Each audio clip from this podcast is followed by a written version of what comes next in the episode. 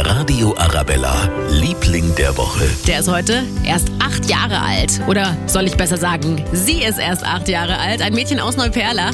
Das hat seine Mama nämlich bewusstlos auf dem Sofa gefunden. Sie haben es vielleicht auch schon mitbekommen. Mit in der Wohnung auch die fünfmonatige alte Schwester.